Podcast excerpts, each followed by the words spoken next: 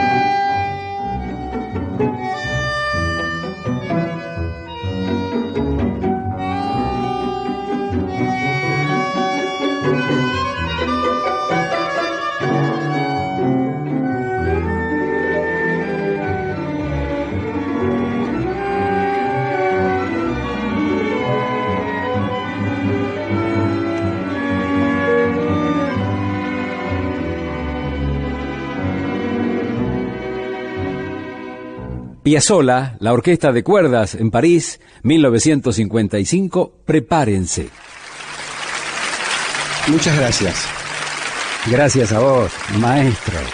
Gracias por este 676, el club de Astor Piazzolla.